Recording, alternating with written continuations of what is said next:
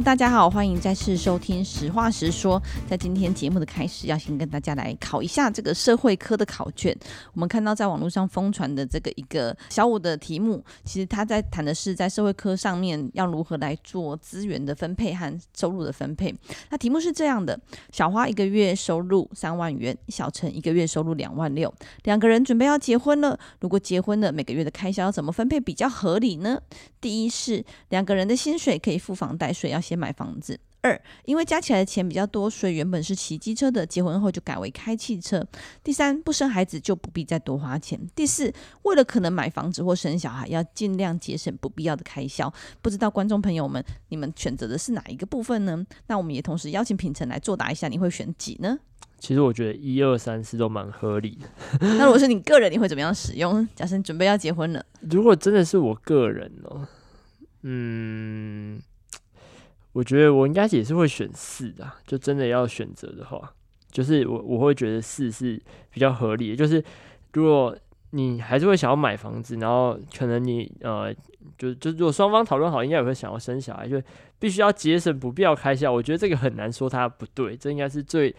最。不会有疑义的答案，但我觉得一二三好像也没有说不行，就说起来也蛮也蛮正确的这样子。对，破这个这题的这个家长们啊，他的孩子选的是三，就是不生孩子就不必多花钱。但正确答案是四，就是为了可能要买房子或生小孩，要尽量节省不必要的开销。那我自己会觉得这题蛮有趣的，是在于说，以我个人的状态，其实我是一，就是两个人的薪水可以付房贷，所以我们先买房子。原因就是因为我自己非常在乎这个居住的空间，然后同时我认为说，呃，钱不存起来，其实就会不知不觉的花掉了。不如就是呃买了房子之后，有点像强迫自己储蓄的概念，把钱财这个留下来这样子。所以我当初自己的做法比较是一。那刚才品成说他的选法是三四，但是我想这个三就是孩子作答的这个三，其实也很反映了现在大家不太想生小孩的状况。就是如果我日子过得好好，我生小孩我等一下多花钱，那我是不是就不要生小孩，不花钱就好了？那我觉得这个题目其实你要硬要论所选一个答案才是对的，其实有一点像是呃满足大人的期待，就是是要。尽量做到节省这件事情，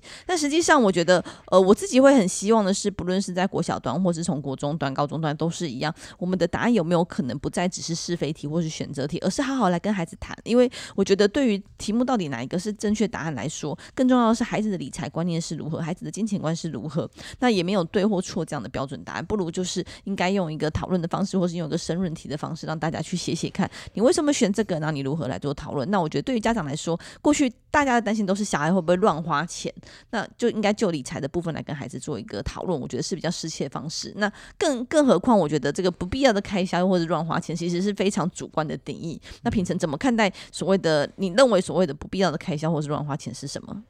其实我这题如果真的要我选的话，我觉得的标准答案可能也不会是四，我觉得我可能会这个省节省不必要开销，但我不会特别去取向说我要买房子这样子。我我自己觉得。租房子我也可以接受，就买房子不是我我这个 priority。但是我觉得节省不必要的开销，这个其实我觉得这个每一个人的认知都不同啊。因为我觉得这个问题确实是一个非常考验价值观的题目。他后来仔细想想，哇，这题目他问你好多问题，就他先问你这个结婚之后想不想生小孩，然后想不想要买房子，然后再还要再你还要再理解什么是不必要的开销。突然想想，觉得对小学生来说好沉重。但是我也蛮讶异一件事情是说，他为什么会出现在社会科的题题目里面，就是社会课的理解，可能我们就去理解是历史、地理或公民。就是我其实蛮好奇这个题目，它背后想要问的问题是什么？就他希望小朋友去思考的问题是什么？那如果说他有一个目的性，或是希望小朋友去思考的事情的话，不，我觉得不管是怎么样，我觉得更好的方式或许用简答，或者是让小朋友自己去阐述自己的说法，会是一个更好的方法。因为坦白来说，从这四个选项来看，这是一个价值观的选择，而不是我自己比较没有觉得有对或错的这个问题。但是确实是，我也蛮好奇小学生们会怎么选的。其实像这题，这个这个这位家长的小朋友，他是选不生小孩就不必再多花钱。不知道现在的小朋友是不是也开始担心房价太高，然后付不起房租，然后付不起房贷，然后或者买不起车子的问题。其实，在另外一个问题是，其实我也蛮好奇，就例如说他们对于钱的这个想法是什么？就一个月三万块跟一个月两万六千块，然后加起来五万六千块，对小朋友来说应该很多吧？小朋友应该会觉得说，我每个月只有一百块的零用钱会怎么样？对。那他们有五万六千块，那应该要可以，就是想要买什么都可以。还是说现在小朋友的金钱观已经很好了？这个我可能要问一下婉瑜，毕竟我没有小朋友，我不知道他们现在的想法是怎么样。其实我觉得这就是在于说不必要的开销这件事情，其实还蛮可以细致讨论的。比如说有些人觉得买房子可能就不必要，我一辈子租房子其实也很好，我甚至可以一直搬到我更想住的地方，或是可以随着我当时的状况，比如说工作的调整啊等等，比较没有呃这个压力，就可以弹性的来做居居住空间的调整和搬迁。那又或者是说像呃二的答案，其实也再次的反映不必要的开销，比如说骑机车、买机车，或甚至是开车，是不是一个必要的开销？有那有些人可能会觉得说，哎，其实假设以都会区来说，大众运输工具很好的情况下，那要不要就是大众运输工具就好了？类似是这样，我觉得其实这是蛮有趣的。那呃，对于小孩子的金钱的支出，我觉得当然家长有家长的担心，那小孩当然有小长小孩的立场。那所谓什么是叫不必要的开销？那我最近的状况就会是在于我小孩子最近很迷恋这个 Seven Eleven 里面的宝可梦机台，那他最近假日就会觉得说，我要当一个大户，所以他上周末就是去花，他说他今天去撒大钱，花了五百块打机台，但是很神奇，一直都没有抓到。那当然听到这个五百块这件事情，我其实心头非常的纠结，但是就觉得好吧，但是五百块对孩子来说，只要是他存的零用钱，他觉得他应该花，又或者他在玩的过程当中其实很开心，那何尝跟我们去看一场电影或吃个饭，又或者是唱一场 KTV，其实好像也是类似的概念，这也是他必要的开销。对，甚至是 甚至是我们的吃饭或看电影，因为再加上爆米花、饮料，可能费用还超过五百块。那为什么我会觉得，呃，带孩子来说，我们呃去看电影，我可能会觉得必要，但是打机台，我就会在心理上有非常大的纠结。所以最终我还是把我的舌头咬住，把话吞下去，就是让他去针对他自己的钱做一个运用。那我当然还是会。并不是完全的放任啊，或者是完全的放生啊，我还是会跟他讨论说，那你觉得花了五百块，你得到了什么？你有在这个过程中开心吗？还是你因为抓不到你想要的这个宝可梦，然后就觉得心情不好等等？我觉得还是可以讨论。那其实蛮有趣的啊，我觉得让孩子有这样的思考过程还不错，因为他原本的设定是他要拿一千块去把它花完，所以换了呃一千块的零钱，然后就打算去投机台，但是他就最后花了五百，他就收手，他就觉得说，嗯，好，五百块有点快，二十好像二十三二三十分钟就花完了，那他另外五百块想要留着。那不错哎、欸，对，所以我觉得在这个过程当中，可能透过这样的方式。在你适当的范围内，让他去做一些尝试，又或者是讨论，我觉得可能都比直接灌输他一个价值来的能够被接受。所以我比较期待的是，呃，可能也可以在课堂上用讨论的方式啊，甚至是呃，让他能够试着去论述说，诶，我认为是几，然后为什么这样的方式，然后让标准答案的范范围是比较宽松，或是比较比较具有弹性。我是一个比较期待教育是往这个方向来做推动的。好，先前提就先跟大家聊一下这件事情。那接下来呢，我们要跟大家谈的是四月三十号。是世界不打小孩日，不知道大家知不知道？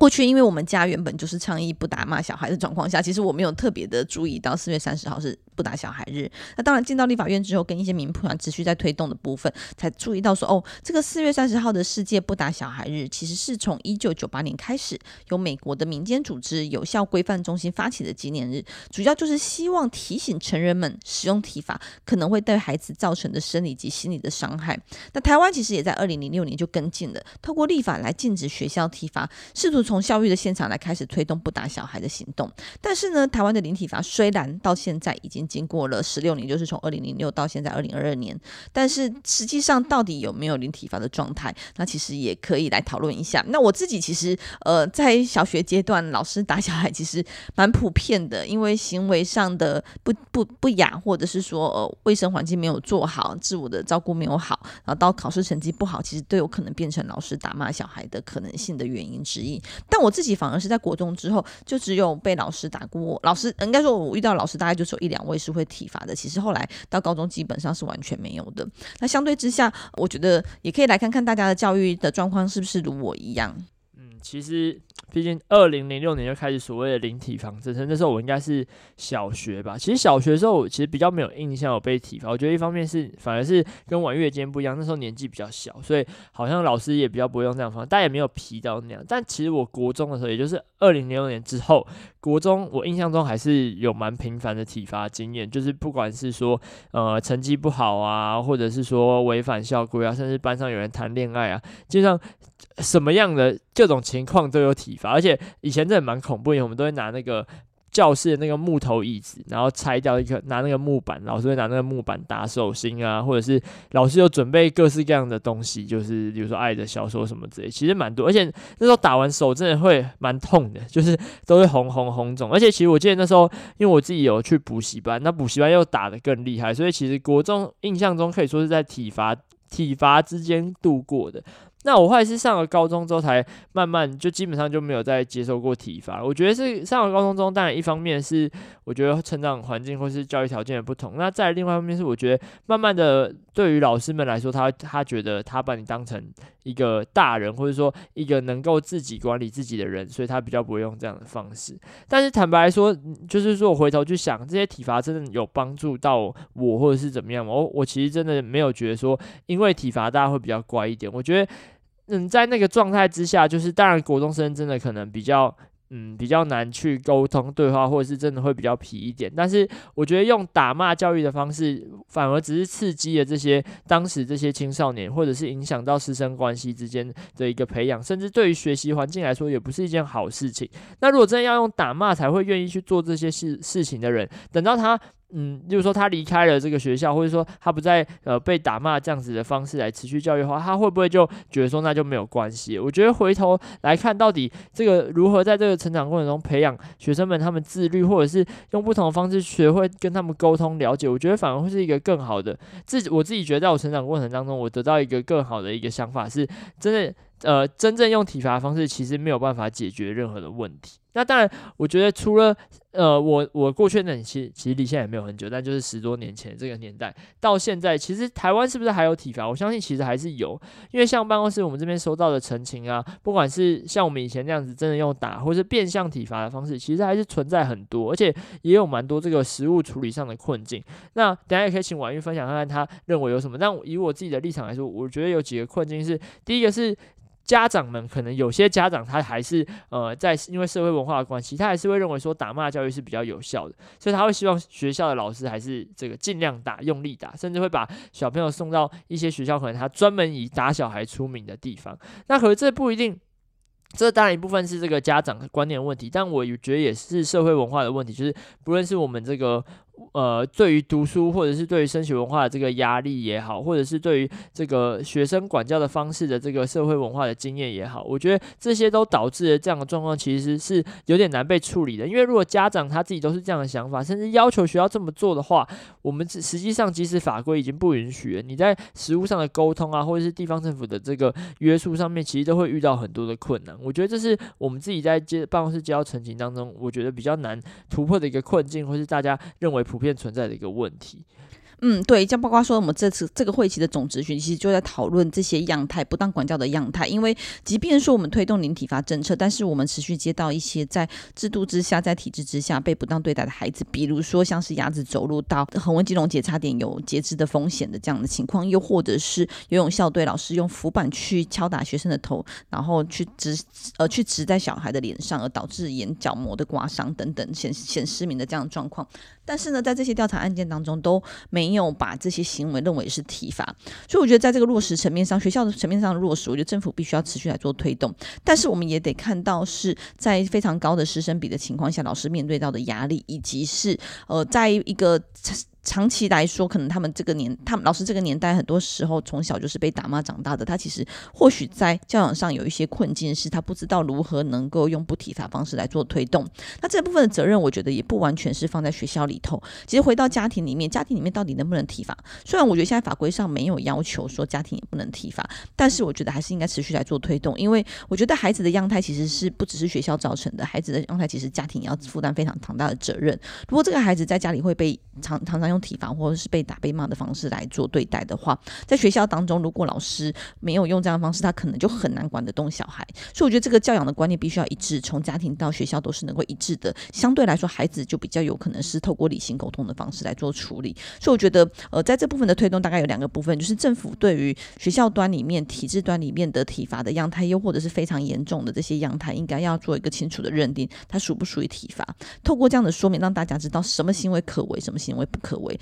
那同时也不是只有体罚，比如说我们也有接触到呃老师把湿抹布甩在孩子身上的这样子的威胁的口气，甚至是行为，但是却告诉孩子说哦你这样有比较凉吧之类的，但明明他就是一个恶意的行动，而且对孩子是完全不尊重的。像是这些样态，政府应该要说清楚到底是什么什么样的呃认定，他到底是不当管教呢，还是他是体罚，还是霸凌？那同样的另外一个部分，我觉得在家庭当中也应该持续来做推动。另外就是需要让大家慢慢的知道说，如果我不打骂小孩，我可以通过什么样的方式来做处理，让孩子们知道他这样的行为不好，又或者是我们希望能够达到管教的责任。这部分其实我觉得都必须要同步来做进行，而不是只有在呃学校端要求学生。老师不能体罚而已，其实家庭端的部分，还有整体让老师智能和和如何能够来管教孩子的部分，都能够持续的成长，我觉得是一个很重要的部分。那最后我还是想要提醒的是，不只是打骂小孩，然后还有是心灵上或是语言上的暴力，其实都必须要来做避免。就像我们看到一些案件当中，其实学生们不一定是接受到身体上的侵害，而是老师会说你再怎样怎样怎样，我就告诉谁，然后我就会走过去揍你哦之类这种语言。其实在，尤其是在年纪特别小的小孩，就是学龄前，很容易造。造成孩子们心理上的负担。那我觉得一个很基本的观念就是，我们还是应该要把孩子当成一个平等尊重的大人来做对待和沟通。举个例子来说，像大人其实也会有一些呃让被对方不舒服，尤其是像情侣们或是夫妻之间，其实很明显知道有时候还是会有吵架的情况，或是对方做一些让你不舒服的事情。但通常我们就会是先冷静下来，然后再去做沟通。但是对待孩子，很可能就会是一巴掌或者一句话就就闪过去。那我觉得其实这都是一个比较不好的样态。那应该是回来思考，是人和人之间怎么样这样子平等的做对待，那这是我们针对不打小孩的部分，希望能够持续倡议的的的方向呢，也希望大家能够来好好的聊一聊说，当什么样的样态下，你可能会让你呃有点压力，或是很很容易就动怒了。好，接下来第三个要跟大家分享的部分是在五一劳动节的台铁的停驶。那五一劳动节这次有三天的连假，但是呢，听众们可能有注意到。台铁因为这样子的呃合法合理休假的情况下，导致很多的全呃几乎全线都是停驶的状况，所以呢，可能就必须要改改搭高铁或是客运。那这主要原因是来自于说台铁的管理局企业工会希望能够抵制交通部所提的台铁公司化的方案，以及说过去在台铁的状况，其实这些劳工朋友们的呃权益其实很少被。会被会被顾及到，又是很少被照顾到。相对来说，他们真的是加班时间很长，然后劳工权益其实非常低的情况。所以预计在五月一号劳动节的当天，有员工要合法的来做休假。那也因为这样子的比例来说，能够上班的大概只有四十几位，所以台铁局因此宣布五月一号的当天火车全面的停驶。那时代力量其实非常的重视劳动的权益，我们也认为说合法休假是一个合理的状态。那同时，我们也认为应该要在一些方案上，还有在跟工会的沟通的情况。下都应该要具体的落实，因为我们知道在这次的事情当中，台铁和交通部表示说会来跟工会做沟通，但是却没有实际上落实，而是 bypass 这样的情况，然后直接来进行相关的政策和法规的制定。所以我觉得这部分其实要回来思考的是，呃，顾劳权的情况下，跟企业的进进步和改革其实是必须都同时兼顾的。然后我们也认为这部分台铁和交通部有责任来进行善意的沟通，并且具体的沟通，我觉得这才是最重要的。嗯，从我的观点来看，我自己会觉得，其实这算是台湾比较少见一个状况，就是台湾过去长期可能呃工会的意见比较弱势，或是大家甚至比较嗯不会把工会的这个运作视为一个这个。合理或是正常的一个运作，但其实，在多数国家当中，本来就会有这样子一个劳资强破局之后，由工会发起的罢工活动。可是，在台湾社会，我觉得真的是比较少见的一件事情。那多数的民众可能也会觉得说，哦，罢工已经影响到大家的生活了，那是不是这个这这代表说他们就不具正当性？那当然，我觉得这是劳工他在争取权利的一个手段。所以，我觉得站在嗯时代力量的立场，我们当然不会说这个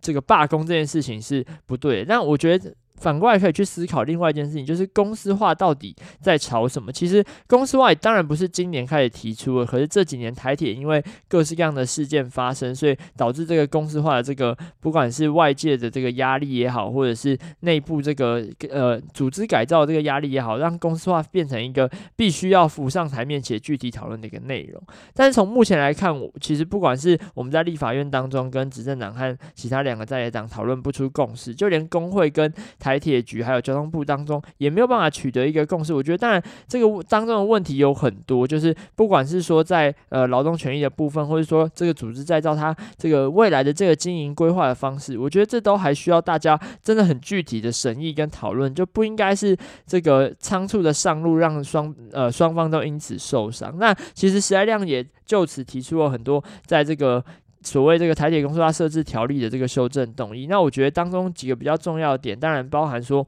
如何这个兼顾这个员工的这个福利，包含这个新进员工和这个原机构员工之间的这个身份跟福利的待遇，它不应该要有差别的待遇。那再来是说，当然也要保障这些员工他们集体的协商权。那可是除了这之外，我觉得另外一个很重要的是，在这个安全机制的部分，因为台铁一直为大家诟病，就是没有办法提供一个安全的这个载运的这个环境或者是服务也好，所以当然我们也希望台铁它应该要成立一个所谓安全管理的委员会，在行车安全跟工程上面有更明确的一个审查跟监。监督因为当然公司化是这个大家很一直在讨论的方向，可是对我们来说，一个很具体的要求，其实就是希望台铁可以减低目前这样失事的状况，让大家有一个安心的这个铁路运输的这个工具可以搭。所以，如何真正在这个过程当中达到所谓的安全或是行车安全，让民众可以因此安心，我觉得是在这整个条例审议过程当中，时代量会认为非常重要的一个部分。所以，我觉得我们有几呃许多的具体条文都已经提出来了，那也希望未来在这个审查过程当中，大家也可以把重心放在这上面，就是如何不公司化，但不止像这个苏院长之前几天讲说要这个要赚大钱要分红，我觉得这都是其次。其实对民众或者是甚至台铁员工来说，甚至是整个台铁的组织来说，大家最重要的想要是一个安全的台铁，而不是一个赚大钱然后分红的台铁。我觉得这样子的这个说法，或者是这个。就呃，那个院长在备选的时候，这样的回应才是会让大家感到很惊讶的地方。所以我觉得到目前为止，我们还没有看到交通部在这件事情上面有一个很具体的决心和改革一个的方向。我觉得这是期待未来我们可以看见的一个内容。嗯，所以我们认为说，这个公司化先前承诺过应该来跟工会做一个讨论和交流的部分，应该要具体来做进行，不应该是呃承诺跳票的情况。同时，在公司化的前提之下，我们该。应该也要来处处理到的是安全的改革以及兼顾劳权的部分，这是时代力量的方向。那最后呢，来跟大家谈一下最近的修法的进度。那其实这三周我们办公室都呈现一个非常爆炸的状态。那时代力量其实只有三位委员，所以当不同的委员会八个委员会来轮流排审法案的时候，大家其实就会疲于奔命。比如说上周我们同时会有幼照法、幼儿照顾法和呃幼照人员的服务条例，还有精神卫生法都在判都在审法案当中，所以呃像幼照法。和犯和精神卫生法其实都是呃我我办公室来主责，尤其是我个人很重视的议题。但是在同一天排审的情况下，就有点兼顾不了的情况，所以也请了邱邱显志委员来帮忙协助处理。那在幼照法的部分，上周已经完成了逐条审查，但精神卫生法其实这次是非常大幅度的修法，我们非常期待。大概呃十几年来的。第一次修法，那我们知道说，长期以来台湾在精神卫生和心理健康的部分，呃，与时俱进的情况其实还不足够。那当然这，这关系关系到整个世界上这些研究啊，或是对于精神卫生的职能的部分，其实在这十几年来有大幅度的的进步。所以我们很期待的是，我们的法规能够与时俱进，然后在这个会期终于有机会排审的。但但是呢，我觉得呃，现在普遍的现象就是，执政团队普遍的会希望先求有再求好，或者是说在修法的部分相对来说比。较保守，那我们会认为十几年的大修法真的应该要具体来做推动，甚至是可以更大幅度的去布局我们未来整体精神卫生的策略和方向。所以上次的上周的审议里面，其实保留了非常大量，大约还有四十条左右是没有达成共识的。那预计在下周也会持续来做进行。那另外本周的重责就会是在于犯罪被害人的保护法。那过去一样的情况是，犯罪被害人其实在面对一些巨大的伤痛的情况下，其实相对来说是比较没有办法为自己的权益。来发生，又或者是在那样子的悲痛之下，其实连生活都自理不了，更遑论说到底法规面涵盖了哪些他们的权益，其实都不是很了解。那这个部分，因为呃，我和儿童权利促进会的王维军创会会长，其实我们都有这样子犯罪被害人的角色。那我们也在我们的自身的经历中看见非常多政府做的不好的部分。举个例子来说，在这个犯罪补偿金的审议，就是说，当事情发生之后，我们会有一些补偿金来给家属做一些。些评付，里面包括了丧葬费用啊，或者是受伤之后的医疗费用的部分。但是在这个审议的过程当中，因为它原本饭保组织的架构就是放在检察体系之内，就是我们会到地检署或是法院里面来进行审议。所以其实当时像我们的情况就会是，呃，检察官坐在比较高的地方，那我们坐在这个房间小房间里面的中间，那这些审议委员就会来问你说，哎，你状况如何？你还会不会伤心？你生活有没有受到影响？但这样的情况其实光是那个场域的设置，就让你觉得你好像是是被审问，而是不是被协助的。那包括说还有的部分是在呃过去审议委员会的组成几乎都是由检察官所担任。那我们知道检察官的专业是在调查真相，其实能不能对于创伤知情以及提供被害人该有的协助的部分，恐怕在过去的教育训练上以及实务工作经验上都是比较缺少的。所以也导致说，呃，被害人在这样子里，当时国家要给予关切，国家应该要给予呃协助的情况，给予补偿的部分，却反而好像是在审议一个犯人的状况，所以导致在这个补偿金的审理情况下，其实是非常的不舒服。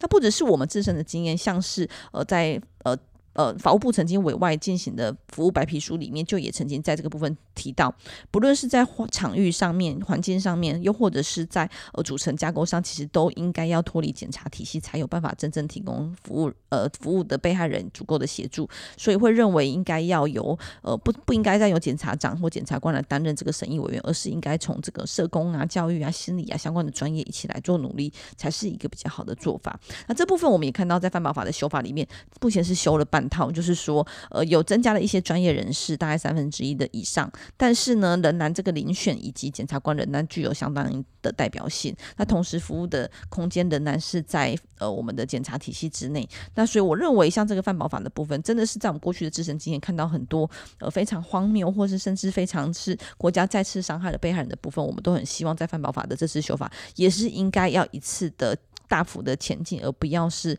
做半套的情况。那也希望大家能够具体来做关注。那我觉得在这两个议题上，其实我自己觉得在审法案的过程当中，其实蛮挫折的。我们可以看到是在精神卫生审法案的情况下。